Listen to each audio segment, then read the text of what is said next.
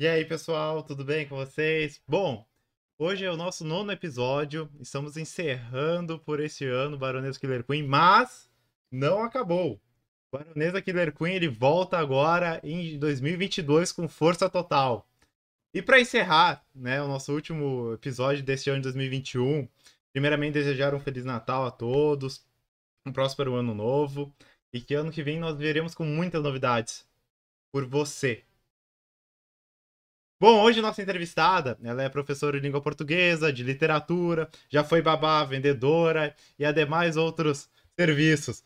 Ela tem um currículo muito grande. Vamos dar as boas-vindas a ela, Carla Maria. Olá, tudo bem, Natan? Tudo. É um prazer imenso voltar a falar com a sua pessoa. Olha aí, saudades. Ó. Já começamos bem, olha a animação da pessoa. Pois é, coisa mais boa, coisa boa mesmo. Então... Saber que os meus alunos, né, em, em, em, o Natan principalmente, está bem, bem sucedido, né? Uma pessoa assim, ó, que eu vi pequenininho e agora tá um rapaz assim, ó, de presença. Olha, tá? muito obrigado de coração, ó. obrigado de coração. Eu quem agradeço a oportunidade por estar conversando contigo na data de hoje. Foi, o, o papo hoje vamos, vai render, gente. Essa pessoa aqui é incrível e ela, olha, tem muito a, a, a nos passar de conhecimento. E olha, Carla, a primeira coisa que eu vou perguntar, o que eu adoro perguntar para os convidados aqui, cara, é uma coisa super especial de coração da Baronesa Killer Queen. Carla, me conta a tua história. Bom, vamos lá desde os, desde os primórdios. Bom, eu sou a filha caçula, né, de quatro irmãs. Eu sou a caçula. Meu pai é aposentado, trabalhou a vida inteira como motorista carreteiro de diversas empresas diferentes, inclusive a que hoje se chama CMPC, sempre foi assim, peão, né? Uhum. Mas graças a Deus sempre teve um, um, emprego, manteve a família com o mínimo, mas de forma honesta e civilizada. Minha mãe é, sempre foi dona de casa, cuidadora dos filhos, né? E assim, sempre desempenhou aquele papel de mãezona mesmo, né? Debaixo das asas da mamãe. Então, é uma, era uma era, né? Não era não, é, porque ela ainda está entre nós, graças a Deus. E então assim, os meus pais eles não tiveram escolaridade. Meu pai estudou até hoje seria o quarto ano, minha mãe um pouquinho mais, o sexto ano, por questões da época, né? Onde não precisava, ou melhor, não precisava não. A pessoa quando era pobre tinha que optar em estudar ou trabalhar. No caso dos meus pais não tinha essa opção, era trabalhar ou trabalhar. Então, com 12, 13 anos, tiveram que largar os seus estudos para ajudar na família. Então, a minha mãe foi trabalhar como empregada doméstica e babá, babysitter, numa casa de família em Porto Alegre, no bairro Cristal, e meu pai foi trabalhar a princípio na lavoura.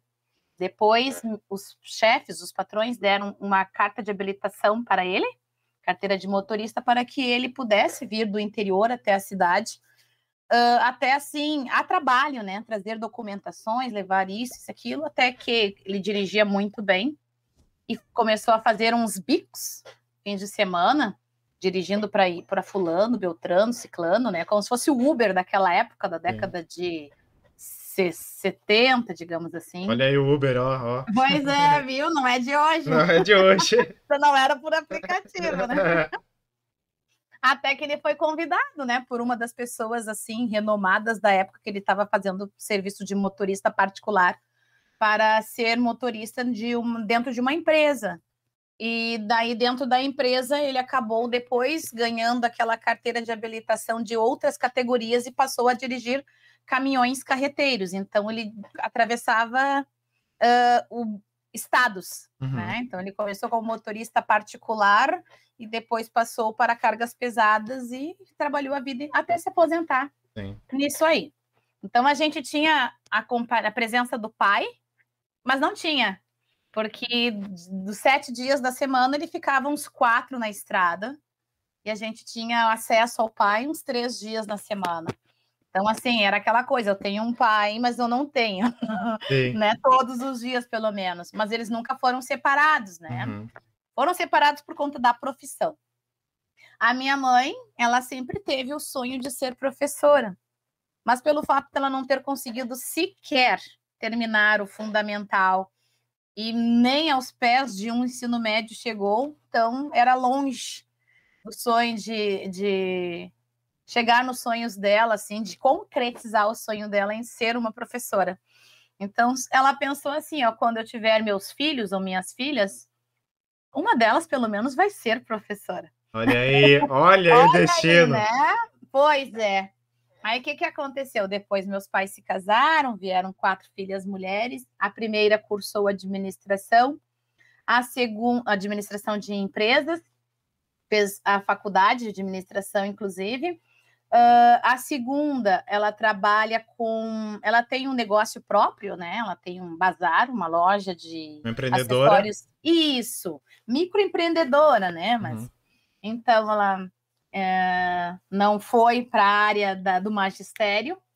A minha terceira irmã é da área já do, de cálculos, né? Ela trabalha numa, na Expresso Rio Guaíba, ela trabalha com a questão ali das cobranças de passagem nos ônibus.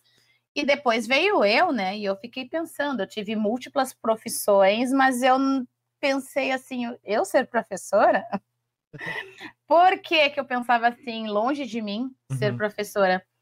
Porque eu enxergava muito, ou melhor, lembrava muito da minha da minha história de como eu, quando eu era aluna. Uhum. Daí eu ficava pensando assim, ó, meu Deus, eu sabia, não que eu era tinhosa, isso não, era bem comportadinha até. Mas eu tinha uns colegas que eram da pesada. Olha o lado negro da força. Exatamente. Então, eu sabendo que tem este lado negro, né?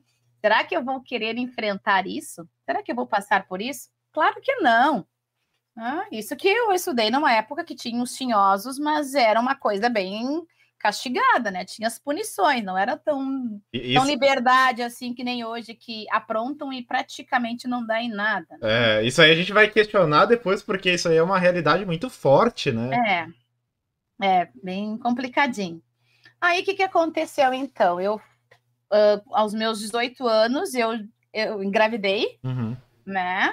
Então, mas eu já estava com o ensino médio concluído, fiz técnico em administração de empresas na escola Gomes Jardim por conta da grávida gestação, assim, é coisa da época, né? Eu já acabei, acabei casando.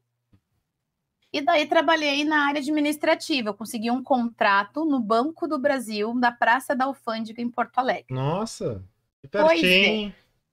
Na área administrativa, né? Uhum. Era telefonema, era atendimento, era, enfim, era de tudo um pouco, né? Malote. Faz, faz tudo. Só não, só não chegava perto do dinheiro do banco. Ah, o mais importante. não, isso não deixava eu chegar perto. Mas todo o resto eu estava dentro, né? Eu Sim. tinha o turno, o meu contrato de seis horas trabalhadas.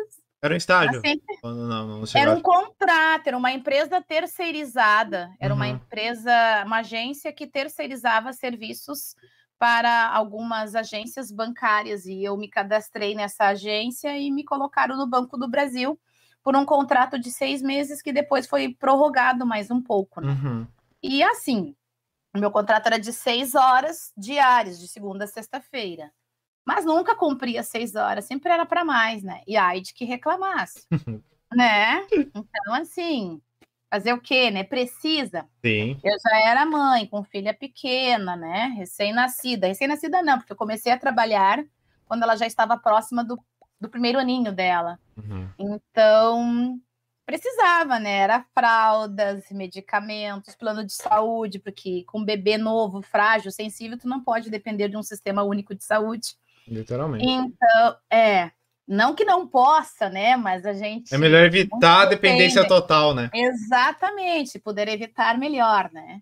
E a gente vai arrumando casa, a gente foi morar. Foi tudo muito rápido, né? Porque era gestação, era gravidez, eh, gestação, gravidez, parto, casa, serviço e tudo. Meu né? Deus! eu e meu marido se, nos virando nos 30. Mas beleza, toda a gente.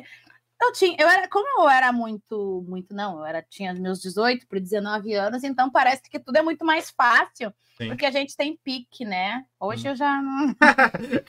a, a Duracel vai acabando. É, né? Hoje eu não passaria, acho que nem 50% do que. Mas tudo bem. Aí teve a renovação do meu contrato, mas eu, por mais seis meses, e eu não aguentei. Uhum. Parecia assim que não era para mim aquela área administrativa. É, é uma também... repetição de, é repetição demais, né?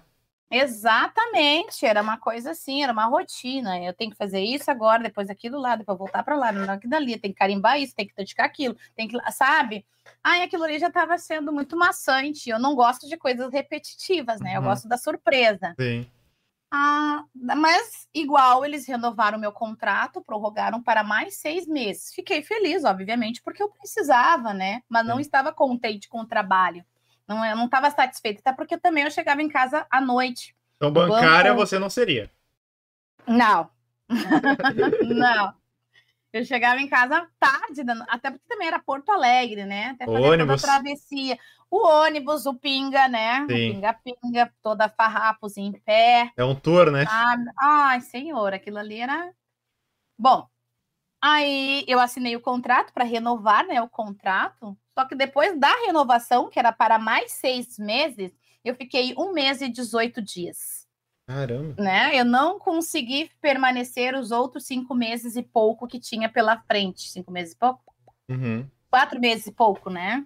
Uh, Claro, tinha o lado bom, tinha ar-condicionado, nosso ambiente de trabalho, a gente ganhava um cafezinho bom da maquininha, os pãezinhos de queijo, nossa vestimenta tinha que estar sempre bem impecável, né? Sim. Então é legal, assim, tu tá num ambiente onde tu tá sempre bem arrumadinha, ajeitadinha, que as pessoas te olham de uma forma diferente quando Sim. tu tá Infelizmente, né? É, Aham, claro que o caráter da pessoa não está ali na vestimenta, né? Exatamente. Né? Mas a gente fica com a autoestima mais elevada quando a gente está numa roupinha assim, essa. E claro, era a regra também, né? Sim. Do banco, tu estar sempre estilosa, mesmo que fosse para ficar varrendo ou espanando, mas tu tinha que estar. Tá é, que, que adiantava? Tá toda ah. arrumadinha, escovadinha, com unhas, aquilo para vir no ônibus balançando depois. Literalmente, né? Pare... Nossa, parece é. que passou carnaval, né? Quando desce do ônibus. Exatamente. É uma coisa de louco. Por que, que eu não continuei? Que eu pedi para rescindirem o meu contrato, faltando ainda bastante tempo pela frente. Porque eu consegui um serviço como babá. Então, assim, hum. eu preferi limpar bundinha de criança, né? Do que ficar trabalhando com, no administrativo de um banco conceituado. Reviravolta, né?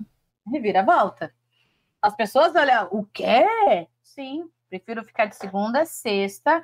Era uma criança só, não era uhum. assim, tipo, escolinha, era uma criança só, no bairro Florida, aqui em Guaíba, né? A pessoa, alguém me indicou para, para essa mãe, e a mãe entrou em contato comigo falou, né, do valor que iria me dar, o horário de serviço, e falou que a criança era um guri, um de dois aninhos, dois aninhos e meio, então é aquela fase espoleta, uhum. né? Sabia que ia ter trabalho, criança bota tudo na boca, bota dedinho na tomada, a casa no pátio tinha uma piscina de fibra né, que não tinha proteção na volta, eu fiquei já pensando, meu Deus do céu. já pensava no, nas coisas, nas tragédias, né? Porque quando está trabalhando com criança, tu já sabe que o, é o terror, né? Sim. Mas eu conversando com a mãe, que entrou em contato comigo, eu já disse: posso começar amanhã sim. No mesmo dia, eu estava no banco quando eu recebi o telefonema dela. No mesmo, tá, óbvio que eu terminei o meu expediente, né, e falei com a minha supervisora. Eu não quero mais dar sequência neste trabalho porque eu vou trabalhar em outro eu disse que era em outro órgão, né? Sim. Não disse que eu ia limpar. órgão infantil, órgão infantil. claro, eu tinha que estar, tá, né? Com a banca lá em cima. Né? Exatamente. De certo, ela pensou, ah, ela está saindo do Banco do Brasil para ir para o Santander, para o Sicredi, para isso que nada. É o Banco Criança. Nada, tudo, é o Banco Criança.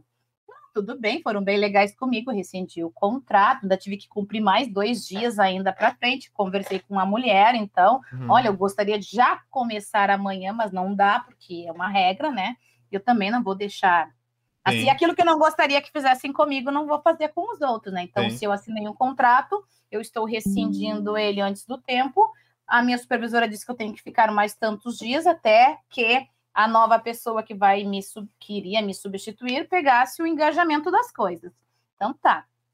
Aí eu trabalhei mais dois dias. Esses dois dias próximos já trabalhei com uma outra ah, funcionária, onde eu passei todas as coordenadas para ela, que no caso foi numa quinta e numa sexta. E na segunda-feira já não mais tive vínculo. Então, assim, a minha parte administrativa foi para o ralo. Ah, aí comecei a trabalhar com criança. E, e o que, que me chamou a atenção? Eu tinha uma criança em casa, né? Que era uma um bebezão de um ano, um ano e pouquinho, um ano e meio. E quando eu não estava com a minha filha, eu estava cuidando de uma outra criança. Ah, Então, meu universo duas ficou só vezes. Exatamente.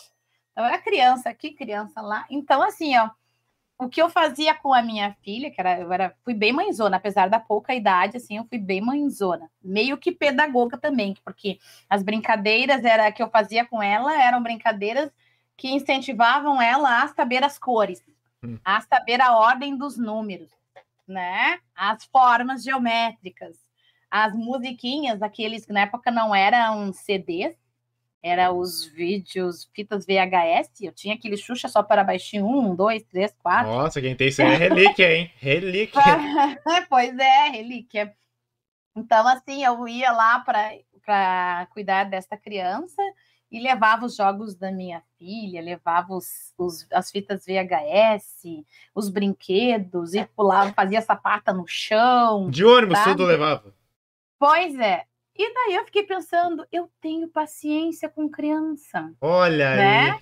Pois é, não só com a minha filha, né? Mas eu tenho paciência com as, com as crianças, da, da, assim, né? Eu fiquei pensando, e essas coisinhas que eu estou inventando, eu inventava música, sabe? Eu fazia umas paródias para passar o tempo, né? Brincando lá com a criança e depois brincando com a filha. E eu fiquei pensando, minha mãe queria uma das filhas professora, né? Eu disse que eu não iria ser mas eu tenho paciência para ensinar né, as formas geométricas, as cores, os números, letras de música, canções, ler aqueles livrinhos dos contos de, dos clássicos da literatura brasileira. Sim. É tudo que um professor, claro que o professor desempenha isso, e mais um pouco, né? Mas é o que ele desempenha. Será que daria, né? Sim. É. Útil que eu- agradável, né? Pois é. Aí o que, que eu fiz? Não tinha condições de fazer uma faculdade, pagando casa, com filho pequeno, com salário de babá. Sim. Fui no Gomes Jardim e me perguntei quando é que seria o processo seletivo para ah, que na época tinha uma prova para conseguir uma vaga para fazer o curso de magistério.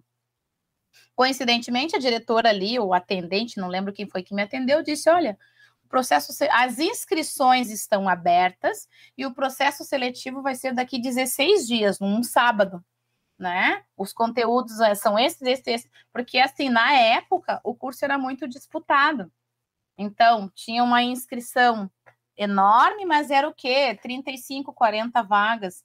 Eram duas turmas, mais ou menos, né? E era um curso à parte do magistério, porque era o normal aproveitamento de estudos porque tu não fazia o magistério na íntegra, porque eu já tinha formação de ensino médio técnico administrativo. Então, era um complemento. Eu ia pegar só as cadeiras ah, pedagógicas. E eu fiz a minha inscrição ali. Eu lembro que eu nem tinha documentação toda para inscrição, que tinha que estar com isso, isso, aquilo, para eles xerocarem, né? E eu não tinha, daí eu só preenchi a ficha e fiquei de levar no dia seguinte os documentos para serem anexados na minha inscrição. Levei no dia seguinte, obviamente, e fiquei em casa estudando para o tal dia da prova. Teve o dia da prova num sábado e foi muito rápido. A prova foi no sábado e na segunda já estava a relação dos nomes dos, dos Os aprovados. novos alunos, é, dos aprovados e as dos suplentes, né? Aí eu cheguei lá, fui a pé, caminhando até o Gomes Jardim, e Na estava lá. raça, na raça. Ônibus a pé. Pois é, estava lá. E meu nome constava lá. Eu digo, ai, que coisa bem boa, né? Então, já fiz parte da primeira turma lá, da abertura do ano, e fiz o magistério. Hum. Então, eu obtive a formação de magistério que me habilita para trabalhar com as crianças, né? Com os anos iniciais. Então, aquilo que eu fazia com a minha filha, aquilo que eu fazia como babá, eu passei também a fazer nas escolas, porque daí em seguida trabalhei numa escola de educação infantil na Ilha da Pintada. E daí, então, como a prefeitura de Porto Alegre me chamou para um contrato para desenvolver as minhas atividades profissionais na escola de escola municipal de educação infantil Ilha da Pintada, então eu tive que dar tchau para o menininho que eu cuidava, né, para realmente faz, trabalhar com várias outras crianças, mas dentro de um ambiente, né, uh, da educação. Gente, isso é então, do banco, faço... foi cuidar de fralda e agora. É, depois do banco, fui hum. limpar a bundinha de criança e ficar pulando sapata e música de Xuxa só para baixinhos. a... Aí a prefeitura de Porto Alegre me chamou, porque viu lá no banco de dados, nos cadastros que eu já tinha feito um tempo atrás, que eu estava fazendo um curso magistério, né? E eu consegui um estágio, foi estágio. Então eu trabalhei como estagiária numa escola de educação infantil que ela era administrada pela prefeitura de Porto Alegre, dentro da Ilha da Pintada. Claro que ali a gente recebia crianças da Ilha, dos. Ilha Grande dos Marinheiros, Ilha das Flores, Ilha do Pavão, Ilha Mauá e a própria Ilha uh, da Pintada. É um arquipélago Toda... grande, né? Exatamente. E eu não, eu morando aqui, praticamente do lado, não, eu passava para lá e para cá, para lá e para cá, quando ia para Porto Alegre, eu só sabia que ali era a Ilha da Pintada. Sim. Né? Ilha da Pintada, mas eu não imaginava que até ali aí a Ilha da Pintada, mais adiante, a Ilha das Flores, mais adiante a Ilha Mauá, ali a Ilha Grande dos Marinheiros, né? sabe? E as crianças eram tudo daquela ah, desse arquipélago. Sim. Aí tinha um ônibus que acho que ainda tem, um ônibus que passava das seis e meia da manhã. Meu Deus. Para, oh, coitadinho das crianças, cedo. Aí o ônibus vinha de, do centro de Porto Alegre, lá do estacionamento da prefeitura, vinha em direção, vinha, né, para cá, em direção às ilhas, e ia pegando as crianças nas paradas. As mães estavam ali cedinho, seis e meia, seis e quarenta, nas paradas do, do ônibus, no mesmo trajeto que o ônibus faz, né? Botava as criancinhas dentro do ônibus com os monitores que estavam ali dentro, dava um tchauzinho e o ônibus passava em, fazia todo as, o processo ali, e depois do ônibus já cheio, lotado, deixava todos eles lá na ilha uh, da Pintada, nesta escola, uhum. uh, nessa escola da, de educação infantil. Eles entravam, então, às sete horas, claro, às vezes dava uma atrasadinha por conta do trânsito, sete, cinco, por aí, e ficavam até às sete, sete e pouca da noite. Então era uma escola de turno integral. Eles só iam para casa para dormir, que eles já saíam já jantadinhos e de banho tomado. Ah, mas que bom, assim, é. por um lado, olhando de uma visão, né, você, assim, ter ônibus para levar, né, comida, Sim. ensino, porque é, é, se tivesse em todas as escolas isso, que ah, evolução seria, né, porque você vê, né, nos Estados Unidos, a gente sempre dá esse exemplo que é onde a gente mais vê, né, isso existe é. e funciona bem. Pois é, funciona bem. O ruim é que era só educação infantil. Depois dos seis anos e meio, por aí eles iam para a escola de ensino básico, né? A realidade. é, daí é só aquelas quatro horinhas, sem ônibus para pegar na parada, com aquela alimentação. Até tem alimentação, mas lá na, na escola de educação infantil, nós fazíamos toda a higiene, né? Eles iam de banho tomado com shampoozinho, depois do banho hidratante no corpinho, Ai, botavam roupinhas limpas e depois as mães pegavam eles prontinhos de volta, só para talvez lá por umas 10 da noite davam só mais um lanchinho e colocavam para dormir. Sim. No dia seguinte, às seis e meia, o ônibus já estava recolhendo eles tudo de volta para colocarem eles dentro da escola da ilha da escola Municipal de Educação Infantil da Ilha da Pintada. Então, assim, eu amei a profissão, sabe? Poder ensinar, cuidar do próximo, né? Ainda mais seres tão ingênuos, assim, que eles têm tudo de bom, né? Sim. Às vezes eles estão ranzinhos, estão chatinhos, aquilo. Mas quem não está, né? Quem não é um velho chato por um dia, né? Exatamente. Eu digo, não, eu me encantei com essa profissão. Então, só que lá era um, era um, tinha um período, né? Tinha um período para cumprir então, terminou o meu período, meu, o meu término de estágio, né? Eu digo, ai meu Deus, tive tanta afinidade, passei a amar essa profissão, profissão no qual a minha mãe falava anos atrás, que eu sempre ouvi ela dizer que uma das filhas ia ser professora. E eu, ah, longe de mim, vai ser a fulana, vai ser a Beltrana, vai ser a Menos eu. Tá louco? Eu lembro quando eu era aluna, meus colegas eram uns pentelhos, eram uns chatos, isso, aquilo. Eu lembro que meus alunos, os meus colegas pegavam balas. As professoras que. As minhas professoras que vão ouvir isso, as meus coleguinhas pegavam balas da encruzilhada. sabe? As balas lá da encruzilhada, o batuquinho ali, né? E iam lá presentear a professora. O importante é, era de coração? É, pois é, né? Ai, meu Deus. Então eu ficava pensando, jamais eu vou ser professora para não passar pelo que eu via Sim. que as minhas professoras passavam. Mas eu me encantei com a profissão e eu pensei, não, eu quero isso para mim. Não foi porque a minha mãe falou muito, não foi porque, né? Inclusive é uma profissão que, assim, meio que hoje em dia está meio uh, perdeu, é, perdeu o valor e mesmo assim eu persisto nela, né? Mas aí terminando a minha estada, nesta escola de educação infantil com as crianças pequenininhas ali, né, com os bebês, bebê, Sim. as fraldinhas dali, coisa mais amada. Eu trabalhei, desculpa, eu trabalhei na APAI, na APAI aqui de Guaíba. Ali eu fiquei quatro anos. E foi uma experiência magnífica, porque... É uma creche ou o quê? É uma... A APAI, ela é uma escola uh, que ela trabalha só com educação especial. Né? Então, ali, os alunos são portadores da síndrome de Down, do espectro autista, entre outras deficiências, né? Então, assim, indiferente da idade, nós tínhamos alunos de 27, 30 anos, mas o comportamento era de criança, porque eles serão eternas crianças, porque eles já nasceram ou, com o tempo, passaram a ter problemas mentais. Então, era uma outra experiência que eu estava tendo na área da educação, que me deixou assim, eu fascinada. Né? Eu trabalhava ali, na verdade, eu tinha o magistério, não tinha nenhuma especialização, nada para trabalhar com a educação especial, um curso de especialização da, nesta área. Né? Então, eu desenvolvia muitas coisas ali na telefonia, no atendimento, mas era uma escola, né? E nossa, aquilo ali foi. Como é que eu posso dizer? Assim, se eu reclamava da vida, eu parei. porque é uma lição, é uma lição de vida, porque tu, às vezes, tu vê que tu tem tudo e não tem nada, e aqueles que não têm nada, têm tudo. Eles estão ali com uma deficiência, eles estão ali com uma deficiência física, uma deficiência mental, mas eles estão assim, ó, sempre alegres, felizes. Claro, eu entendo também que como eles são eternas crianças, eles não se não têm preocupações, né? A puridade, a, a puridade continua é. neles, né?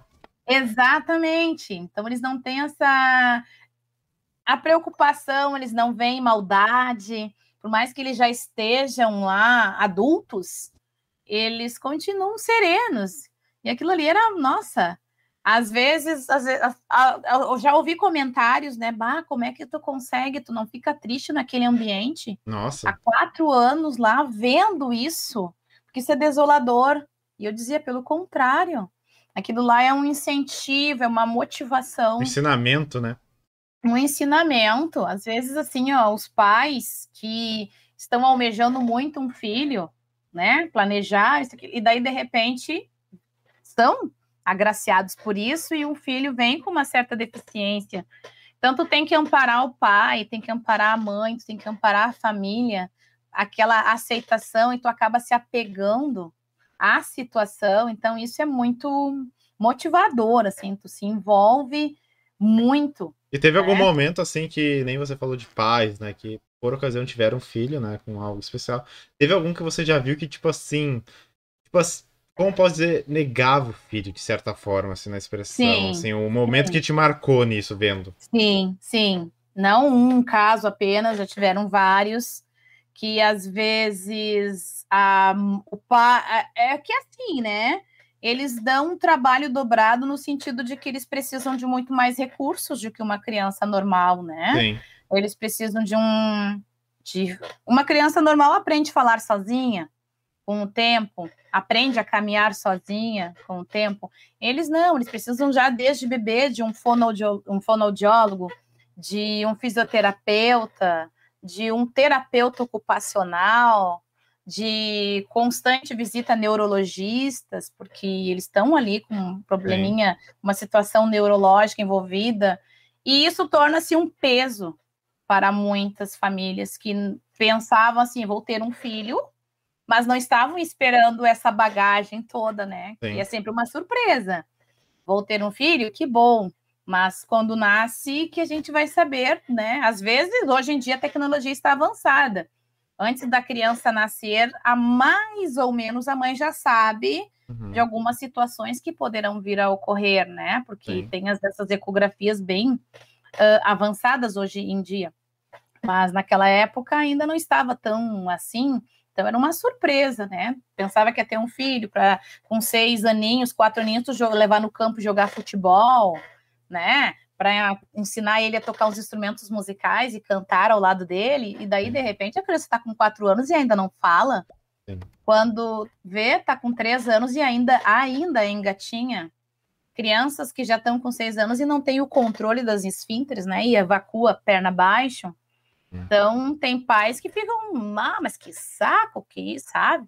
E a gente tá lá trabalhando para ajudar, né?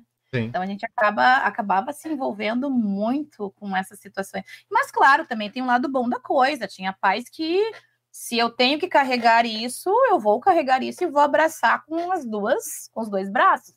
Tinham pais assim maravilhosos que aceitavam sim a situação. Ah, que né? bacana. E pa participava dos projetos, estavam sempre presentes. Uh, lá é uma escola onde tinha a parte pedagógica tem, né? Que ainda tem a parte pedagógica a parte clínica. Então, ia para a aula, mas tem um momento do turno inverso que ia para a parte clínica. Os pais estavam lá sempre presentes, ou se não podiam ir, pediam para um parente, uma babá, alguma pessoa. Então, assim, nós tínhamos os dois lados, assim como tem, né? Aquele lado que deixava a gente desolado, tinha aquele lado também onde os pais, nossa, eram assim de dar os parabéns da garra, da determinação que tinham com um filho que é diferente dos demais casos, né? Sim, porque imagina então, como você falou, né, da, da, sua experiência com duas crianças normais, né? Exatamente. E ali já é um ensinamento, mas tipo assim, imagina eles, né? Poxa, é um ensinamento em dobro e que tipo fortalece a pessoa ainda mais, claro. né? Porque que nem imagina isso que você falou de um pai uh, negando, né? Poxa, é que nem eu penso, né? Se veio para ti, é um aprendizado. É, é tipo assim, tu, às vezes é uma coisa que faltou em ti, né? Que, é, porque eu digo, na vida a gente é agricultor, né? A gente planta e colhe. A gente planta e colhe. Então talvez a criança veja para tipo assim, poxa, para de olhar só para esse lado e ver dessa forma aqui, né? Pô, imagina claro, uma situação. Nem tudo é perfeito, né? Exatamente. Poxa, imagino como devia ser bacana a experiência dentro lá, né? E, e que nem você comentou dentro desse ramo, tudo mais. Eu vou, eu vou pescar agora uma coisa que, poxa, claro. eu fiquei muito curioso. E a Carla Vendedora? Ah, também teve a Carla Vendedora. Pois é, eu acho que eu pulei essa parte, porque a Carla Vendedora vem antes.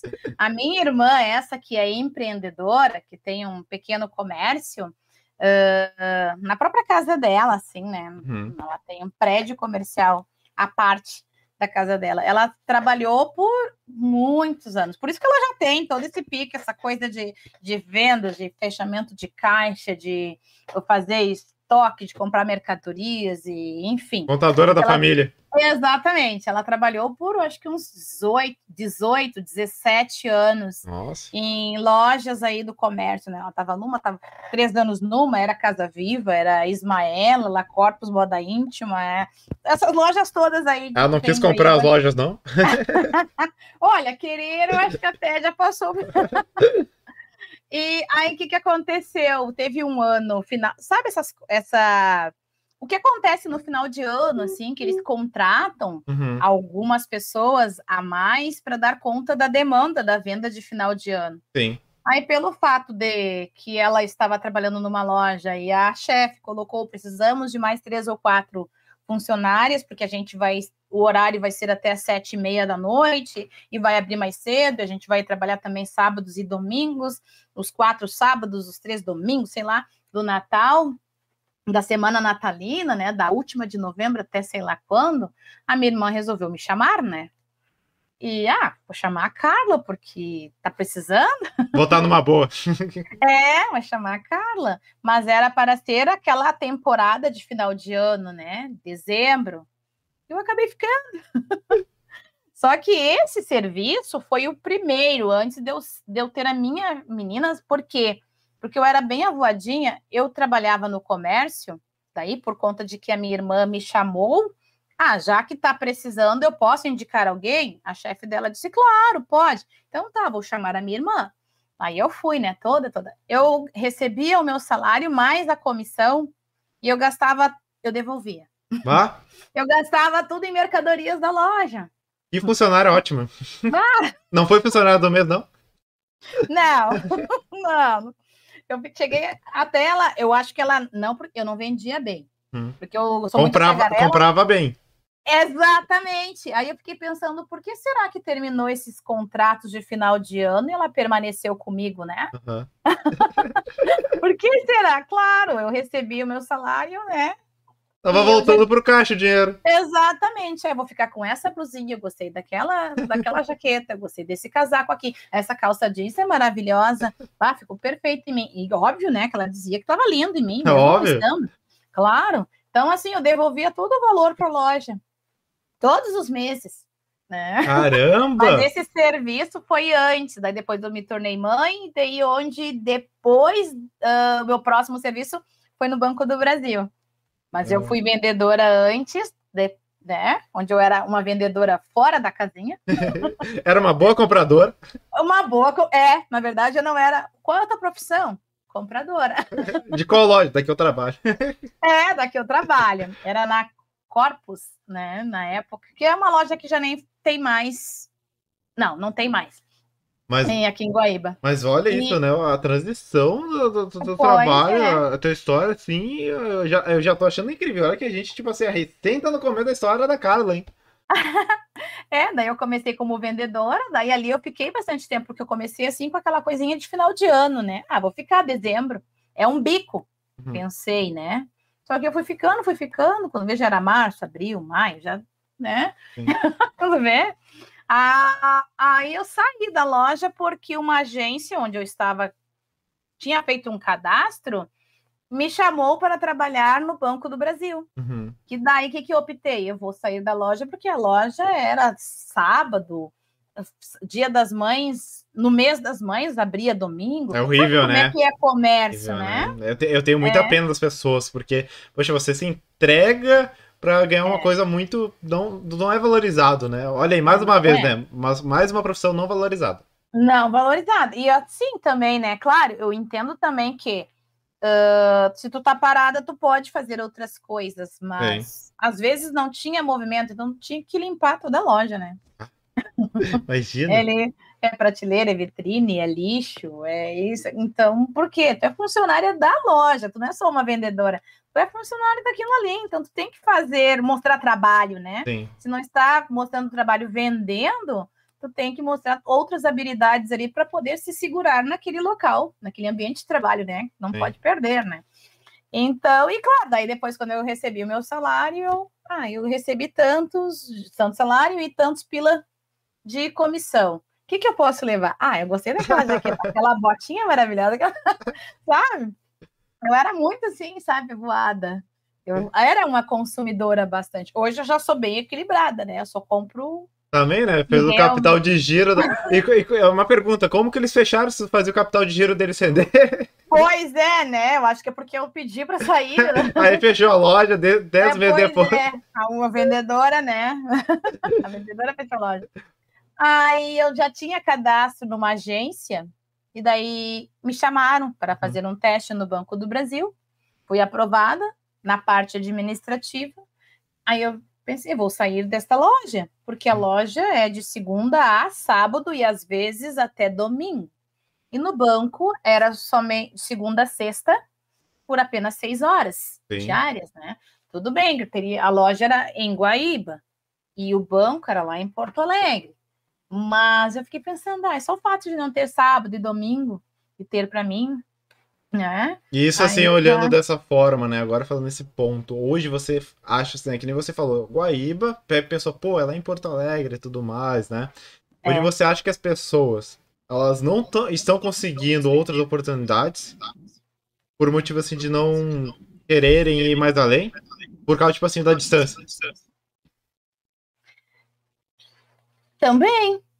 Acho que tem esse problema assim da- das pessoas ultimamente, tipo, poxa, não vou não vou trabalhar em tal local por causa de- de- da distância, mas no, no seu ver, você acha que a pessoa devia tipo assim parar e pensar, não, eu vou buscar mais, porque isso aí é uma etapa da vida, na sua visão É, isso. eu penso que tem que ir, né? Uhum. Mas as pessoas se acomodam muito, né? Olha muitas- aí, é. falou uma coisa linda agora. É, as pessoas querem aquela coisa assim, a praticidade. Do Sim. lado de casa, na frente de casa, no bairro da casa, né? Onde tem que buscar um pouco mais além, já torna-se dificultoso e deixa para lá. Isso acaba Mas, se estragando um pouco, né? Porque você acaba não se desafiando, né?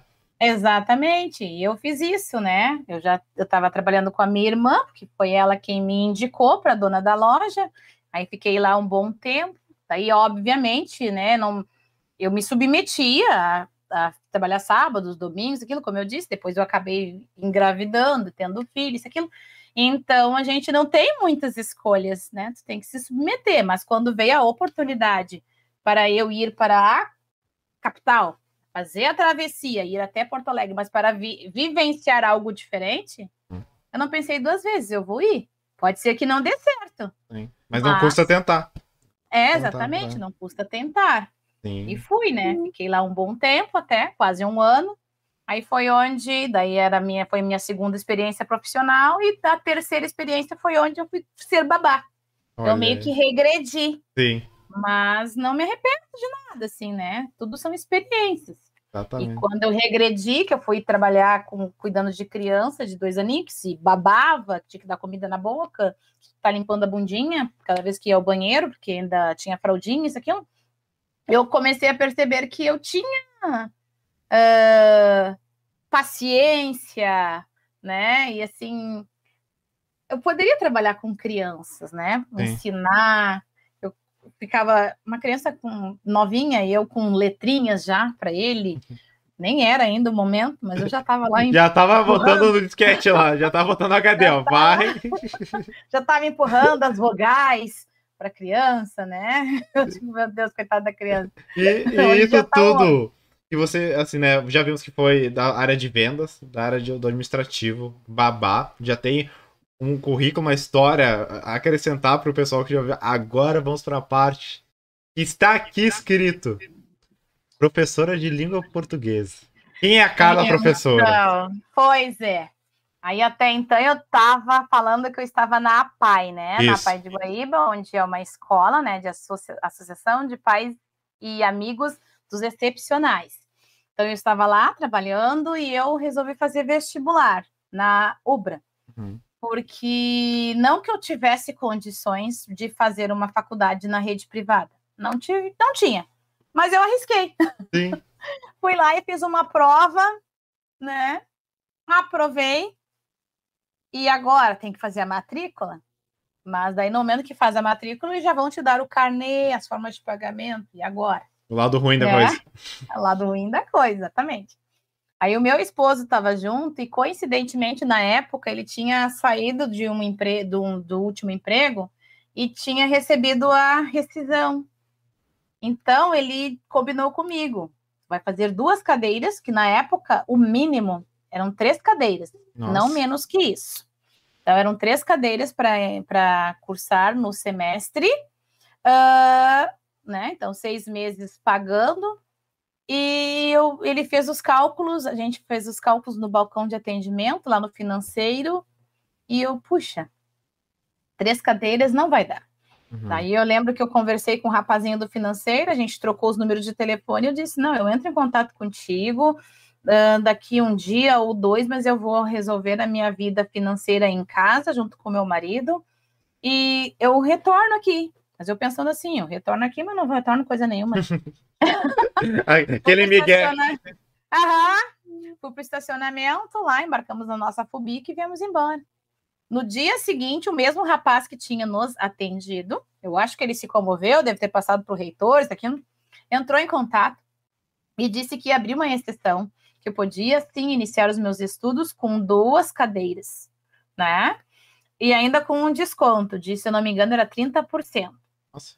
É, Aí meu marido foi lá comigo, a gente assinou um contrato, daí eu fiquei matriculada em letras, língua portuguesa e literatura. A letras. Bem feliz, né? Isso, bem feliz. Ai, agora eu sou universitária. E já era para começar o curso. Foi no meio do ano isso, né? Então, se eu não me engano, no final de julho, as aulas iriam já dar-se por dar início dia 3, 4 de agosto. Então, até dezembro estava tranquilo, né? Garantido. Eu cursando duas cadeiras apenas, então eu tinha, era uma, ainda bem que o meu carnê era só comigo, né? Só eu via, porque tinha uma observação no meu carnê ali, porque eu. E qual que era? Assim, assim foram Eu não lembro a, o, os termos técnicos, assim, mas era como se fosse assim: essa menina pobre, essa aluna pobre. Caramba! está por, né? Não está. É, é uma exceção para que ela tenha vínculo com a instituição de ensino né, foi aberta uma exceção de, ou seja, assim, um descumprimento das regras, né? Ela ia Sim. fazer os, o curso uh, com apenas duas cadeiras, sendo que a regra era ali nas regras do contrato, o mínimo três cadeiras na época, né? E naquela época não tinha essa função de Enem, de ProUni, de cotas, disso e aquilo. Ou pagava para estudar ou não estudava, porque Sim. não tinha condições. Caramba. Mas daí arrisquei, né? Coitado do marido ficou sem nada na carteira, mas aí ele investiu lá o primeiro semestre dele para mim. Beleza. Só que daí, quando chega dezembro, tu tem que fazer a tua rematrícula, rematrícula para o ano seguinte, assim, vai, e agora? E agora? Apertou, né? É, apertou. Aí foi onde, graças a Deus, assim, eu ganhei uma promoção no meu próprio local de trabalho, né? Na própria APAI. Daí uhum. eu tinha ali um, um estágio e daí passei a ser efetivada, né? Então comecei a ter um salário um pouquinho melhor, alguns direitos, enfim. Aí eu comecei a, a conseguir pagar os meus próprios estudos, né? Mas não aumentei grande coisa, eu passei a ter, fazer três cadeiras apenas. Ah, chegou no, limite, no limite, no máximo. Ah, exatamente, mas pelo menos sumiu aquela observação do meu carnê. Ah, né? mas que sacanagem observação, é, né?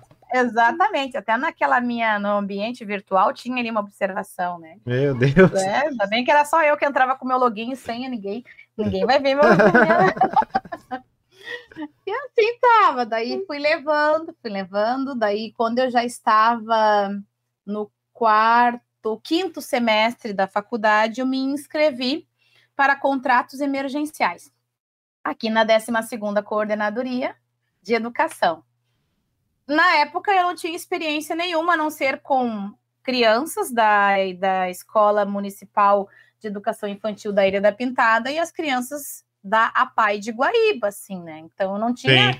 experiência trabalhando com alunos do fundamental anos finais e nem do ensino médio ou técnico profissionalizante, porque eu era assim, casquinha, novinha na, na área, né?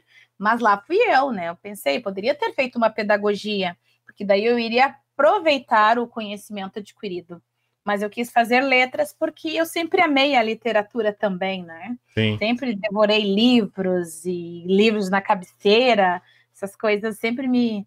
Eu acho que eu era aquela aluna lá do ensino médio que ficavam to... a maioria dos alunos dormindo na aula de literatura e eu lá afiadíssima, sabe? Voando, imaginando eu no século passado, com aquelas roupas e. Toda empolgada. Sim, exatamente, né? Os meus colegas só me olhavam assim, né? Ah, chegou a, a careta da sala de que eu adorava, assim, literatura. Eu sempre gostei também de língua portuguesa, né? Porque eu amo escrever. Tá? Meu passatempo, assim, se eu não tenho nada para fazer, eu tenho um pedacinho de papel e caneta, eu tô escrevendo. Então, eu pensei, eu tenho essa aptidão para coisa, né? Não Sim. vou fazer pedagogia, mas vou fazer letras. Mas... E fui. Então, eu já estava lá no meu quinto semestre e me inscrevi num contrato emergencial da 12ª Coordenadoria. Pelo fato de não ter experiência com a área das letras, né, profissionalmente, gostar é uma coisa, mas não ter experiência é outra. algo bem diferente, né? Então eu fiquei com uma colocação lá embaixo porque tinha tantos outros, né, que já estavam vivenciando, que já estavam em escola, que já tinha vínculo em cursinhos, isso aqui. Mas tudo bem. Aí continuei no meu trabalho lá, né? E fazendo a minha faculdade. De repente, do nada, a coordenadoria me liga dizendo que eu tinha uh, sido chamada para ocupar um cargo na escola Frederico Link, na época. Olha aí, agora. Olha aí, agora tá chegando Pois é, foi em 2009, né, que tinha uma vaga, que essa vaga era para ser minha, caso eu não quisesse, né, eles iam passar a oportunidade para um outro professor também da mesma área, uh, que estivesse no banco, né? Banco de inscritos. Aí eu quis, né? E eu estava muito bem lá na APAI.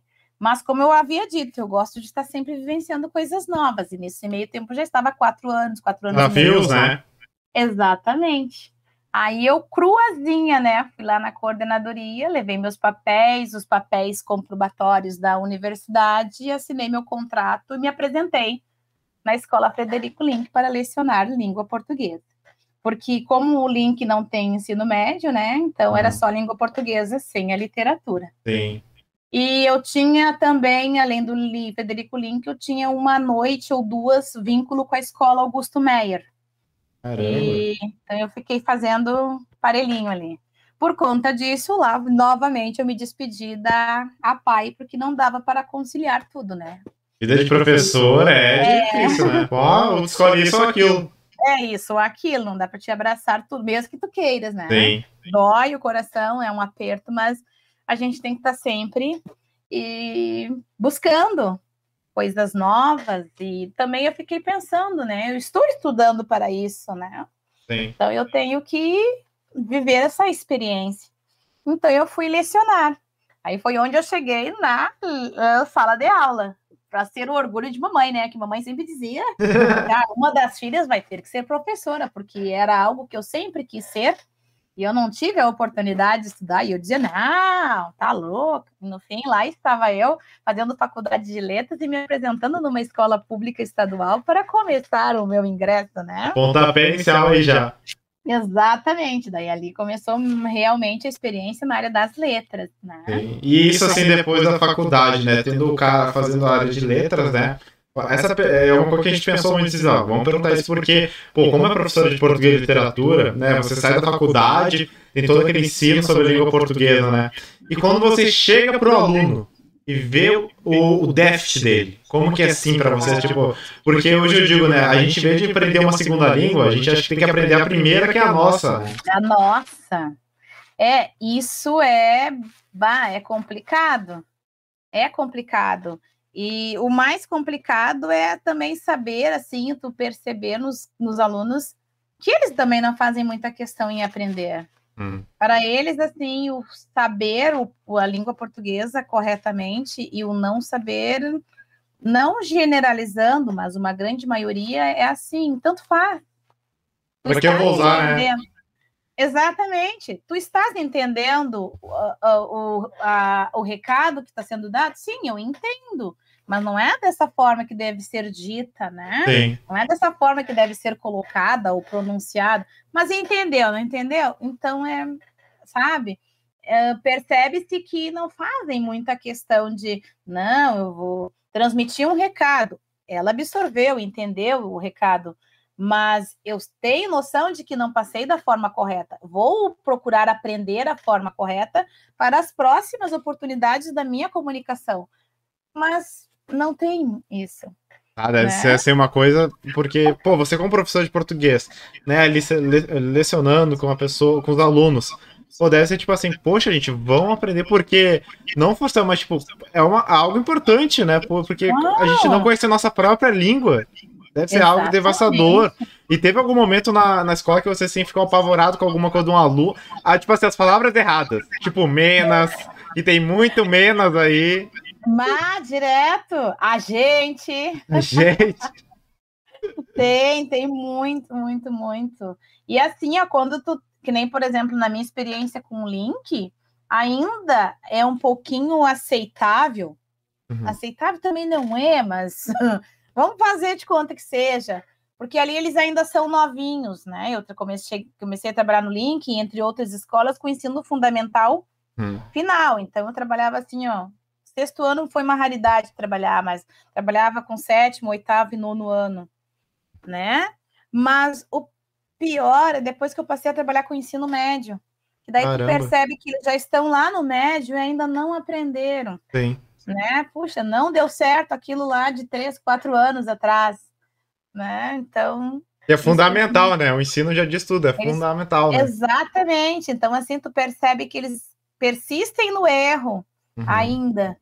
Por quê? Porque é uma coisa tão fácil de buscar hoje em dia, né? Qualquer lugar, nas plataformas, assim, se tirar 30 minutinhos, consegue, né? Fazer uma coisa, falar bem, escrever bem, mas é um para eles, para muitos, é um tempo perdido, né? Porque Sim não dão muita importância para nossa língua materna. Ah, eu imagino, né, que deve ser... Pá, eu fico olhando porque às vezes tu olha os erros assim, né, claro, é errar humano, a gente sabe disso. Não, sim, mas são gritantes, né? São gritantes, né, e, isso deve apavorar, né, e, e hoje, nessa Nossa. visão, o investimento na educação em si, agora com todas as matérias, como a senhora vê hoje? No geral? É. Olha, assim, o que, que eu posso te dizer? Eu, hoje em dia eu trabalho em três realidades, né? Eu trabalho na rede pública, na rede municipal e na rede estadual. Não, na rede pública estadual, na rede pública municipal e na rede privada, perdão. Então, assim, como eu disse, os meus alunos são os meus alunos em qualquer uma das escolas, no estado, no município, na privada, né? Na rede privada. Uh, eles vão ter aquela fase da adolescência, da juventude, aquelas transformações, vão estar um pouco mais rebelde, um pouco mais cansados, enfim, uhum. né? Isso daí é da personalidade Sim. deles. Mas gente, eu percebo, assim, essa questão do investimento na educação, que, claro, a, a rede privada... É privilegiada. né? Não, eles têm tudo. Sim. Só não aprende quem não quer, só não vai além porque não quis. Sim. Né? Porque as oportunidades estão todas ali, os recursos didáticos, os recursos pedagógicos são os melhores. Nós, professores, até assim, ó, apanhamos muitas vezes por conta do que eles têm, uhum. né? Então, se eles não querem ou não souberam, não quiseram aprender, né? Eles têm ali a forma mais dinâmica possível. Então, é um investimento maravilhoso. Uhum. Quem dera se todas as escolas fossem assim, né? Diferente do. Já a municipal, que eu trabalho numa escola municipal de Eldorado do Sul, não é de Guaíba, ela já fica no meio termo. Ela é uhum. muito bem administrada também, né? Só que, claro, tem aquela questão das distribuições, né? Então, uh, enquanto na, na rede privada é uma coisa abundante para uma única escola, que vem tem um valor para uma única escola, no município vem um valor que também é abundante, mas tem que ser dividido para tantas escolas. Então vem, vem um retorno sim, mas é, é de menor proporção. Mas dá sim para se fazer algumas coisas, não tanto quanto a primeira, mas dá. E eu tenho a rede estadual também. Essa sim é a que me preocupa. Né? É bastante, bastante preocupante porque, sabe, é, é muito complicado. Que nem, por exemplo, na, nós tivemos a pandemia no ano passado, todas as escolas tiveram que usar as ferramentas uh, tecnológicas para que a gente desse continuidade nos estudos, enquanto na escola A e B, que foi tranquilo, na C, que é a rede pública estadual, a gente demorou. Uhum. Por que a gente demorou? Os nossos alunos não têm equipamentos eles começaram a comprar no mercado negro, né? A venda de celulares naquele marketplace e outras páginas do Facebook começou a bombar. Sim. Né? E às vezes, quando adquiriam um celularzinho baratinho de 200, 250 reais, claro, é dinheiro para muitos, Sim. né? Atualmente, Mas, né? É.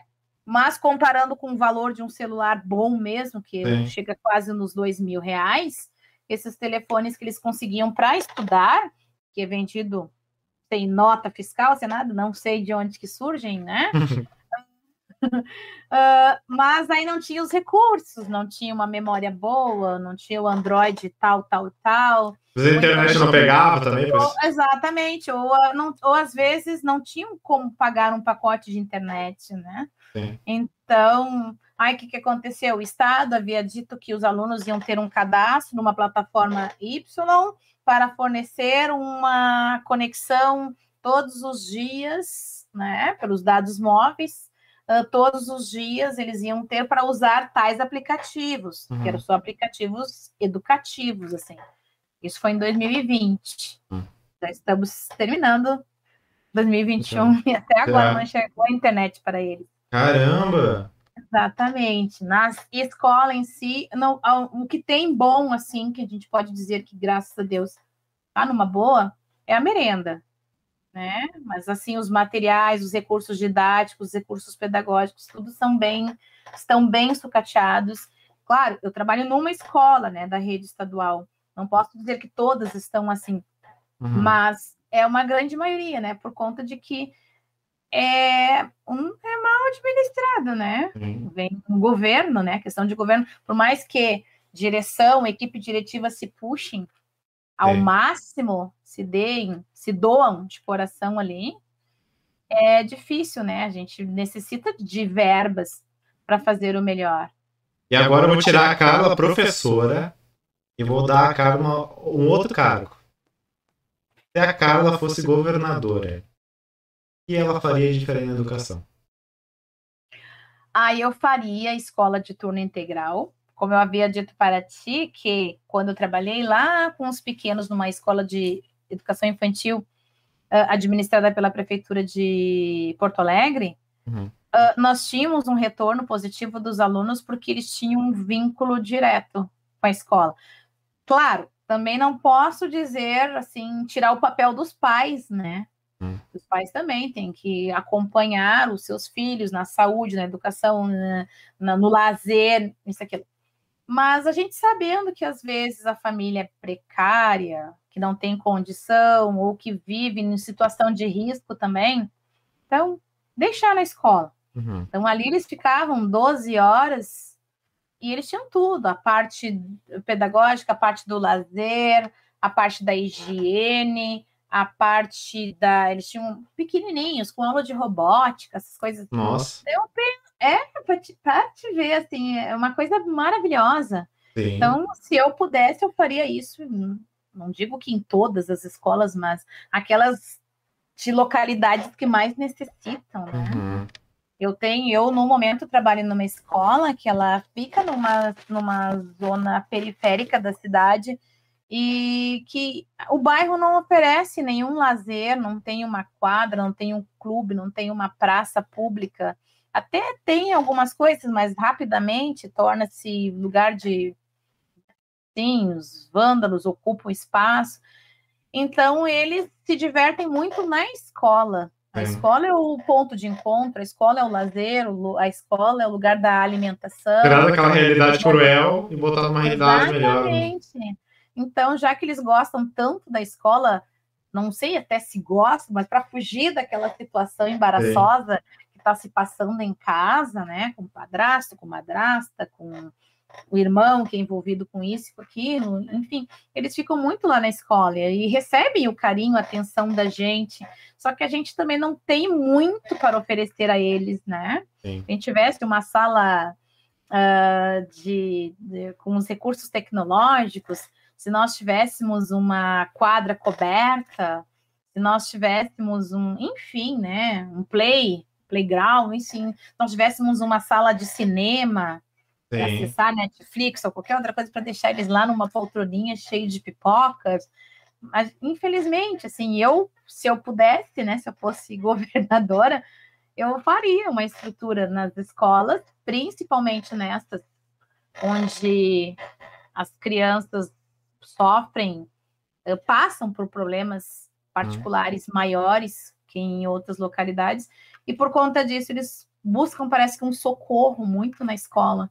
Eles são liberados, soltam lá 11 meia, meio-dia, tá? Saem na maior felicidade, que eles, criança é um sarro, Sim. né? Adolescente, eles não saem caminhando, eles saem Disparados. Liberdade. Exatamente. Parece assim que eles estão com uma saudade de casa, assim, parece que faz uma semana que não vêm as suas famílias. Beleza. Passa uns 40 minutos por aí, eles já estão lá na frente da escola de novo. Querendo entrar, querendo conversar, querendo ver os colegas do turno inverso, o que, que vai ser oferecido para eles agora. A gente pode entrar, a gente pode assistir, a gente pode participar, a gente pode... sabe? Uh, dá o sinal da internet, a gente pode ficar lá jogando, empresta uma bola para nós, a gente pode, sabe? Ah. Então a gente fica com dó de que, claro, agora a gente tem que estar tá podando, né? Porque não pode aglomerar. Já estudou, tem que sair para que os do, do outro turno venham, que não pode aglomerar. Mas depois que parar essa pandemia, se Deus quiser, que eles. A escola é pública, é deles, eles podem entrar, só que às, às vezes a gente fica pensando, a gente não tem muito a oferecer, né? Não que a gente não queira, a gente está, nós estamos com as mãos amarradas, né? A gente não. Não, é que nem você falou isso da, da, da, questão né, de tecnologia, achei muito bacana. Né? Hoje na escola, que nem você dá uma matéria que é fundamental, que é a língua portuguesa, né? Como a gente falou da importância dela. E uma matéria, assim, no seu ver, se falta e deveria ter consecutivamente e ser aplicada como uma matéria como português e matemática que seria o estudo da tecnologia, porque isso é algo que está vindo. Na... O que, que você acha? Isso aí devia ser aplicado hoje mais? Com certeza, com certeza. Só que acredito que está um pouco longe, né? Porque.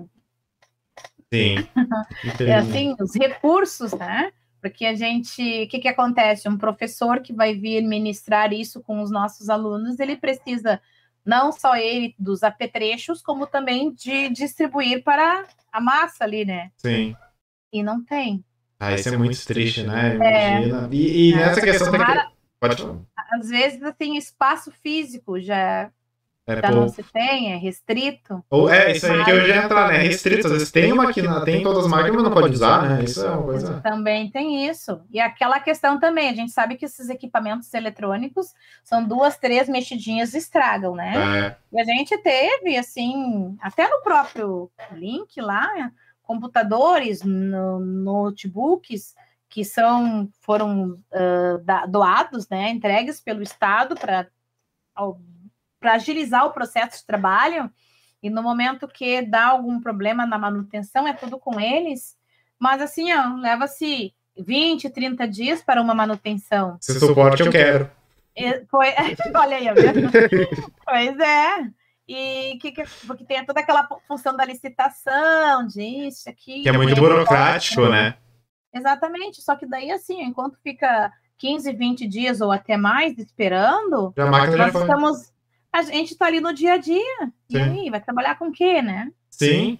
E não, não tem um plano B. É, pior é isso, né? Não, e nessa em volta da tecnologia assim, que a gente abordou, né? Você vai ser, tipo assim, a que viveu isso mais aqui dos entrevistados. Como que foi o período EAD? Olha. Real, joga tudo, joga tudo pro ar agora. Bastante conturbado. Bastante, bastante, bastante conturbado. No início, eu criei uma expectativa muito grande. Uhum. Porque eu, eu, Carla, gosto das tecnologias, assim, né? Eu adoro. Sim. Essas coisas de lives, de fazer vídeos, de interagir através de plataformas, de fazer uns joguinhos, de compartilhar a tela eu gosto dessas coisas. Então eu fiquei pensando, vou unir o útil agradável, né? Usar as ferramentas, uh, meus recursos de língua portuguesa e literatura, que eu fiquei estudando bastante, fiz o curso de letramento digital para poder me, melhorar, né, as minha, a qualidade das minhas aulas. Uh, só que daí o que, que acontece? Eu, não obtinha retorno. Né? Eu tenho assim uma cambada, digamos assim, uhum. de alunos então eu elaborava, me esmerava, e quando chegava o horário da minha aula, numa turma de 26 alunos, vamos supor, eram dois alunos ou três que me prestigiavam. Caramba! Né? dois ou três numa turma de 26. É, se desmotiva total, né? Claro, com certeza. Tu esperava a telinha ali, vários íconezinhos ali, né? Expectativa versus realidade. Exatamente. E aqueles dois ou três que entravam ali não entendiam muito. Clica ali, clica ali. Ah, mas esse meu computador não tá com o teclado que não funciona. Nossa. Ah, mas o meu não tem esse programa. Mas eles têm o termo lá do bugado. Ah, professora, bugou, uhum. né? Ai, desliga, reinicia, isso aqui. Sabe? Nesse meio tempo já passava tudo, sabe? Tu ficava assim, puxa, não deu. Caramba. Aí, tu, aí eu me aperfeiçoava para a próxima. Na próxima, se Deus quiser, eu vou ter um público que vai estar ali prestigiando a aula. Professor pedindo audiência, né? Olha isso. Exatamente e acontecia a mesma coisa, sabe? Nossa. Era bem difícil. Eles me questionavam, às vezes, pelo WhatsApp, porque não conseguiam entrar, ou não queriam, não podiam, ou não tinham acesso, ou não tinham as ferramentas. Quando que tu estarás lá na escola? Porque a gente fazia um plantão, né? Não podia abrir a escola para os alunos, uhum. por conta dos decretos, mas a gente fazia um plantão nosso para a parte administrativa lá. Então, eles pediam, quando que tu estarás lá na escola para entregar nas minhas mãos isso que tu estás dando, mas assim, é tudo impresso em folha de uhum. ofício. Então, assim, eles ainda não se desligaram do papel. Mas o Brasil é burocrático, né? Até o brasileiro é mais burocrático. Pois é, então aquela aula que eu elaborava, que eu compartilhava um texto na tela e lia, e fazia os questionamentos, e botava um recurso, alguma coisa. Ai, tem como passar isso tudo para um papel, imprimir e me entregar lá no portão da escola? Nossa! Puxa! Tipo assim, né? Você já estava saindo daquele mundo ali, né? Que o professor saiu do papel e o aluno não, consecutivamente continua no papel. Pois é. Então, assim, foi. Eu gosto de usar, as, por mim, assim, continuaria. Uh, claro, gosto da aula presencial, que não tem nada como ver o rostinho também, né? Deles, ver como é que eles estão, que eles estão, se cresceram um pouquinho, se estão mais gordinho, mais uhum. magrinho. É legal ver eles presencialmente, mas eu gostaria que essas que a tecnologia na educação continuasse e tomara que continue. Sim. Mas assim, ó, pelo menos a minha experiência não foi muito boa. Uhum. É uma coisa que eu gosto, que eu admiro. Até pensei em fazer cursos mais ainda, né? Sim. Agora nas férias, para só que daí agora já voltou tudo no presencial, já voltou para papel e para caneta de novo, né? Que foi uma loucura isso, né? Tudo e vai e volta. Pois é, e eu fico pensando, eu gostaria que continuasse, até porque os nossos alunos, os futuros, né, o futuro da nação, é. precisará da tecnologia pra, para o seu próprio crescimento, para a, resolver tudo hoje em dia, né? Quase tudo. Os aplicativos, uh, é banco, é chamar carros, enfim. É uma Alexa em casa. Exatamente. Então precisa da tecnologia saber lidar mexer, escrever, compartilhar, interagir, conversar, mas é difícil. Sim, não, e outra coisa que você comentou, porque pô, agora a gente no, né, no modelo, a gente saiu do presencial foi pro ED para as aulas, né? Agora uma coisa que lá no começo a gente que você comentou, que era a questão né, que antigamente os professores eram mais rígidos, tudo mais, né? Isso. E hoje, olhando na visão de hoje, tipo assim, a, a Carla hoje dando aula, é o mimimi, né? Vamos dizer que hoje tá um mimimi, as coisas que tu, se tu toca no aluno, deu processo, né? Eu, hoje essa visão, assim, nisso, como que você vê dessa forma sendo professora? Como que os alunos de hoje estão? Olha, assim, não sei se é pelo fato que a gente vai amadurecendo também, né? Uhum. Vai adquirindo várias experiências e vai amadurecendo. Eu te confesso que eu tinha um momento assim muito estressadinha, muito pesada. É, porque eu penso assim, o aluno está na sala, na escola, na, na sala de aula para aprender. Não é para brigar, não é para tudo bem que namore depois que da saída, né? É coisa da, da idade, é coisa, né? Sim. Faz parte do ciclo. Mas ali, enquanto o professor está se esmerando, explicando, se puxando, transmitindo, é o momento que tu tem, mesmo que tu não queira aprender, mas respeito, né? Respeitar aquele momento, respeitar aquele ambiente que tem um profissional ali perante a tua pessoa, depositando em ti algo. Uhum. Então, assim, ah, eu estou no mundo da lua pensando no depois. Tudo bem, A gente não tem como podar tais coisas, né? Mas fica quietinho, respeito. Só, e aí, o que, que acontecia? Eu, Carla, no passado. Ah, um aluno fazia um A e um U e um pio, isso, aquilo, já, nossa, eu já brigava na mesa, quem que tu pensa que tu é, tu tá aqui, tá me achando palhaça, tu já vai assinar uma ata. Caramba! Eu quero, eu quero que tu tenha tantos dias de suspensão, tu pode acompanhar a monitora, sabe? Você tá vendo o colégio militar, hein? Pois é, eu era bem radical mesmo, né? Não, não, não tem brincadeira, não. Até assim, aquele momento do recreio, muitas vezes, hum. enquanto vários professores iam para a sala dos professores, né? Que é aquele momento do cafezinho, trocar umas ideias e conversar com um colega, rir, gargalhar, eu muitas vezes os alunos me viam no pátio, interagindo com eles ali, e eu, né, abria mão de ficar com os meus colegas de profissão para interagir com os meus alunos. Então, era aquele momento de descontração, de falar algo mais né, aleatório, uh, tirar um pouco aquela máscara de professora da SAD, da, dali, né? Uh, vamos descontrair, vamos cantar, ah, aquela música tal, ah, bem legal. Ah, não gostei muito do refrão, sabe? Ah, aquela vestimenta. Ah, vira o penteado da fulana, né? Que, apare... que foi lá receber o Oscar, não sei o quê.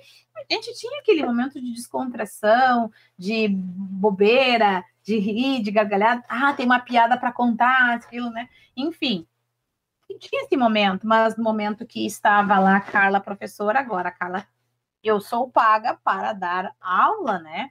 Lá no recreio, na saída, a gente conversa, a gente, porque muitas vezes eu saía da escola, ainda ficava na frente da, da escola ali, até esperar minha carona, que não tinha carro no início, né? Esperar minha carona, então eu descontraía com os alunos ali enquanto estavam esperando as vans para poderem voltar para casa. É, isso é muito bacana, né? Ter essa interação. É, né? Tem que ser amiga também, né? Tem que ter um pouco de interação. Às vezes você consegue entender o problema daquele aluno Exato. sem estar lá dentro como professor, né? Claro, às vezes tu descontraía, eles falavam contigo algumas coisas ali do lado externo, coisas assim, particularidades, então tu percebia que eles depositavam uma confiança Sim. na minha pessoa, sabe? Eu me sentia assim com o ego lá em cima, né? Ah, que bom, apesar de eu ser aquela pessoa rígida ali, nananana, mas, né, eles sabiam que eu amava eles, né? Que não, é que era o bem deles, assim. Sim. E aquela questão dos limites, né? Tem que ter limite para isso.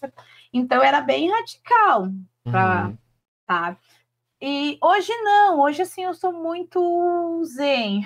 Paz de amor, não faça guerra. Amor, não faça guerra. Hoje assim, o aluno tá de baderna, não quer nada com nada, tá na zoeira, isso aquilo, eu simplesmente falo para ele, vai dar uma passeada no pátio, né? Vai desopilar. Chega a cansar, né, o momento já, né? Tipo, aquele estresse antes. Senta lá naquele banquinho que tem lá no meio do pátio, embaixo da árvore, fica lá uns 20 minutinhos. Eu não vou te dar falta.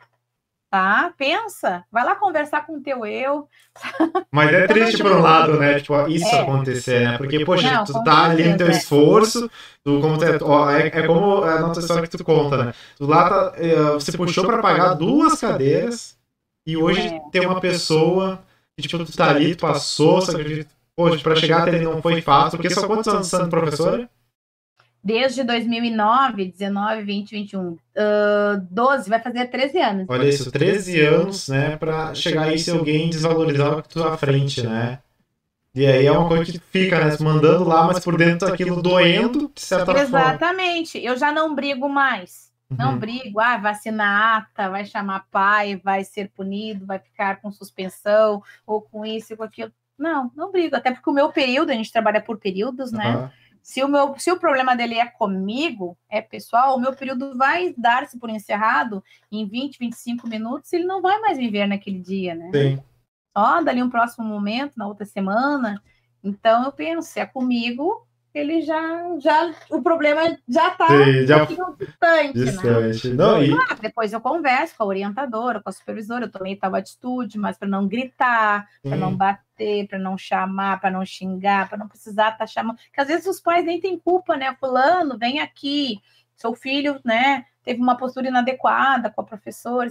Às vezes os pais estão lá em, uh, empilhando caixa no supermercado. É né? Às vezes tem ali, tem pais de alunos nossos que trabalham ali naquela questão da. Como é que é o nome da empresa? Ai, me esqueci, mas é aquela que fica ali podando árvores. A CNPC? Não, não. Não, não, ali é da prefeitura. Que ficam pintando os cordões da calçada, uhum. arrumando uhum. ali os arcos para o Natal, no olho do sol. Eu fico pensando, ah, ainda já tem uma profissão assim que judiados, e ainda vou estar ligando para falar que o fulaninho, né, vem aqui busca, buscar o seu filho que foi retirado da sala de aula. Não, depois é. eu converso, eu tô bem. Não sei até quando. Calma, tem mais anos ainda. É, não sei até quando, mas assim, nos últimos anos eu tô bem uma boba, assim. Procuro não brigar, e daí eles mesmos acabam retornando depois, pedem desculpa uhum. e retornam para o seu ambiente ali, ficam com uma postura Diferente. maravilhosa, assim, né? E isso, né, que a gente está comentando isso do aluno, porque, pô, o foco, né, a, a gente vê como que hoje o aluno tem uma questão que a gente falou com. Ele está iniciando, ele já veio aqui um professor de geografia, né? A gente está fazendo tipo um podcast educacional aqui daqui a pouco. Ai, e aí é uma questão que a gente acha muito bacana entrar nesse assunto, porque é a visão de cada um, né? Hoje tem aquela escolha de matéria, né? Hoje eu deixo de fazer ciências humanas e vou para ciências exatas. O que você vê disso? Acho que vai dar certo? Pois é, eu acho que não. Porque o Enem tu não pode descartar nenhuma matéria, né? Exatamente, não tem como descartar. Eu, e, mas, né, não sei o porquê, que é uma, uma regra que vem de cima, né? Vem, vem imposta, e onde eles vão ter a liberdade de escolher e vão fazer aquilo que eles têm mais afinidade.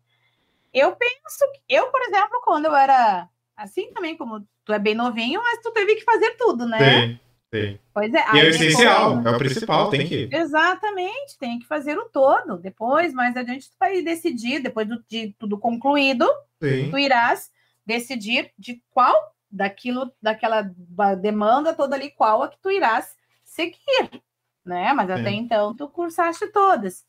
E eu penso que deveria continuar assim, né? Eu penso. Mas eles vão ter essa liberdade de. Vai vir o novo ensino médio agora, para 2022. E acha que vai funcionar? é para falar a verdade? A vontade é, é todo seu. Não, não vai funcionar. Por na quê? Teoria, no papel tá lindo. É. Tá bonito, tá maravilhoso, mas bota na prática para ver. Não... Claro, como eu disse lá no início, de trocentas escolas que a gente tem, talvez, de mil escolas, talvez 40, 30 funcione, né? Sim, mas, mas na relação do Enem, na relação do Enem, ah, você acha que vai dar um déficit muito grande reprovado? Maior, maior do que já está tendo. Caramba, é, é, é triste ver isso, né? Porque... Porque imagina, é assim como tu disseste, no Enem não tem opção, vai é. cair o todo. Sim. E muitos vão para uma prova de Enem com o que eles aprenderam, aprendem, aprenderam na escola, nem todos têm essa condição de fazer um cursinho preparatório à parte.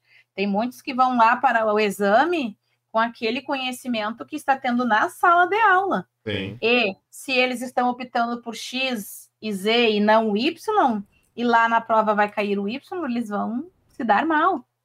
Ah, né? eu imagino como que vai ser daqui para frente, senão é só pior, né? Né? A não ser, a não ser que as provas do Enem passem, mudem, né? No hum. momento que o aluno se inscreva, ele vai dizer, eu não sei também, né? Pode ser que sim. Olha, o aluno, ele no ensino médio, ele optou só pelas disciplinas tal, tal e tal, então uma prova vai ser diferente para ele. É bem mais forte ainda, né? Porque o ensino também não é, não é tão forte, não porque as professores não querem, mas porque também o Estado, o ensino não dá como é que é, o conteúdo necessário, né? É é bem é, é, complicado. É como eu comentei contigo. É, se eu fazer uma linha do tempo, assim, nós, eu quando aluna, nós tínhamos poucos recursos, os professores eram, sabe, assim, não tinha essa bagagem que tem hoje, mas tinha mais qualidade. E hoje tá meio assim bem dificultoso, assim. Eu estou nessa área ainda, porque eu ainda acredito. Amor pela camisa. Esperança. Exatamente, eu visto a camisa. Vou com ela até enquanto não digo até o fim, até onde eu aguentar, né? Mas eu reconheço que a coisa tá Ah. afunilando. Vai piorando cada vez mais, né? É, tá piorando, infelizmente. E, e como eu comentei, assim, ó, eu tenho as três realidades e eu faço muita comparação. Claro, não comparo os meus alunos. Os meus alunos da escola XYZ, da, da estadual, da municipal e da particular, eu trato e trabalho da mesma maneira, né? A Carla Maria trabalha assim, se tiver que falar alto, vai falar alto, se tiver que repreender, corrigir e pedir para silenciar ou chamar familiar, né, e reclamar a postura, eu vou ser a mesma, indiferente das escolas que eu esteja.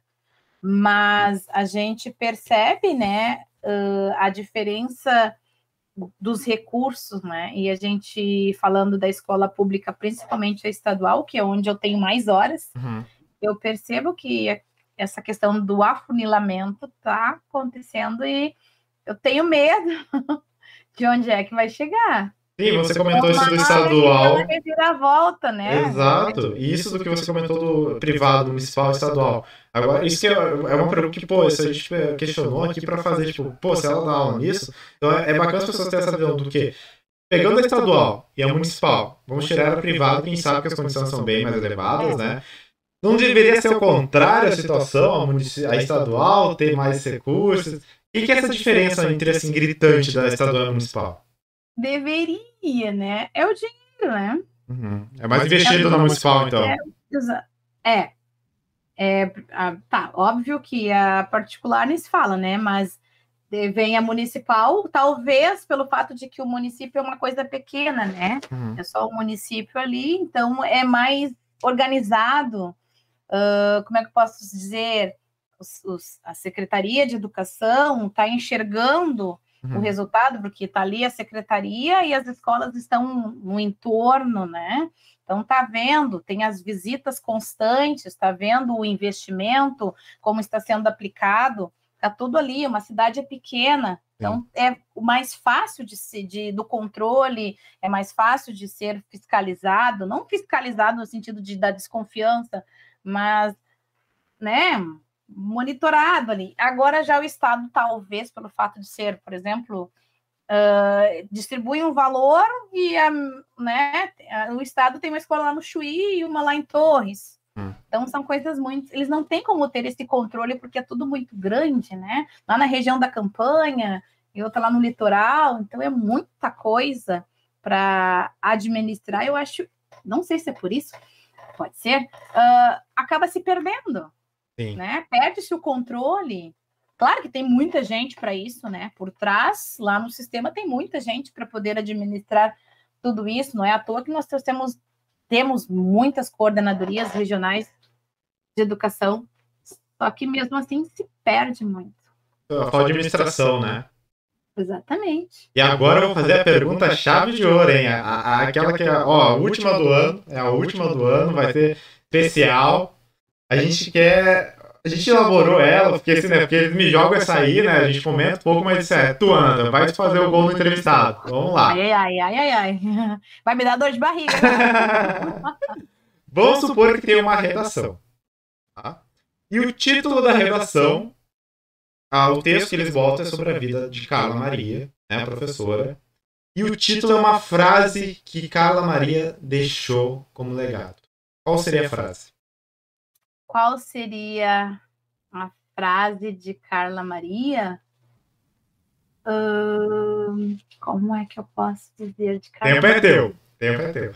Ah, tá, o título ou uma frase É, corpo de texto? Lupa, digamos assim, né? Aquele, aquela, eles fazem o textinho, né? O tema, na verdade, né? Que eles chamam, né? Uhum. É isso. É uma frase sua botada no tema. Tipo assim, quem é a Carla? Ai, a Carla é uma pessoa. E deixa o legado Isso. dela. Tá, então assim, o legado de Carla, legado de Carla Maria, ãh, esperançosa, né? Com muitas expectativas, que Hum. tem também muitos objetivos e coloca em prática através de suas metas. Né? É Olha. que É, então, assim, a gente tem. Não adianta ter apenas objetivos se a gente não ir atrás das metas, né? Para alcançar o tal objetivo. E é isso, né? Eu comentei contigo ali no início que hoje eu eu estou num cargo de vice-direção de uma escola, de uma das escolas, e era assim algo que eu não imaginava que eu chegaria, né? Porque, como eu disse, eu sempre amei sala de aulas, amo sala de aula, eu uh, sou professora, né? E como eu disse lá no início, né? O, o meu foco principal, a minha profissão é professora de língua portuguesa e literatura. E, mas assim, eu, uh, não, como eu disse assim, atrás dos objetivos e buscar as métodos para alcançar os seus objetivos, porque através disso a gente obtém um reconhecimento. E se a gente chega num lugar, numa posição, dentro de um ambiente de trabalho, é por causa desse reconhecimento, né? Que a gente está fazendo bem feito, é resultado das nossas das escolhas, das conquistas. Então é. Nossa, ó. Minhas palmas. Deixou o seu legado do Maronesa, deixou a frase, aquela da calçada da fama. Deixou, a, da fama. deixou a frase. Bom, primeiramente eu tenho que te agradecer. A. Pô, encerrou nosso, uh, essas entrevistas do ano espetacularmente. Obrigado de coração. Eu te agradeço tanto por mim, Natan, como pela equipe da Baronesa em si. Obrigado, a gente olha uma outra oportunidade. Vamos chamar daqui pra frente, que a gente vai buscar quem a gente entrevistou primeiro. É o nome especial, eu falo. Então eu agradeço imensamente por ter aceitado o convite. Ela, a gente teve que remarcar, mas valeu super a pena e valeu ter a cada momento a sua história compartilhada comigo e com as pessoas que vão ouvir. Espero que elas botem isso na mente e digam assim: poxa, vou escutar a história dela e vamos ver o que eu faço daqui para frente. Obrigado Ai, de coração. Eu quem agradeço o convite, eu peço desculpas, né, pelo fato de nós termos marcado numa outra data que houve um contratempo. E mas assim, eu quando tem que ser, será. E hoje deu e certo, foi. graças a Deus. E como eu disse lá no início, é um prazer, foi um prazer e será será sempre um prazer uh, conversar contigo, né? É um, a gente ensina e também aprende com os alunos. E assim vai ser sempre, né? Lembrando que eu sou ainda aluno dela, tá? Eu não sou, não sou mais nada ainda na vida, eu sou aluno dela. Aluno, né? Com muito orgulho. E assim, eu espero que muito sucesso no, no, no teu canal, no, nessa trajetória e quando precisar, estamos aí. Olha, já está gravado aí, vamos chamar novamente. Ah. Muito ah, obrigado, cara, de coração, obrigadão mesmo, obrigado, de Eu coração. agradeço. Feliz Natal, um próximo ano novo para ti, tudo Obrigada. de bom. Para ti, para a família, para todos aí, tá bom? Obrigado, tchau, tchau. Tchau, tchau.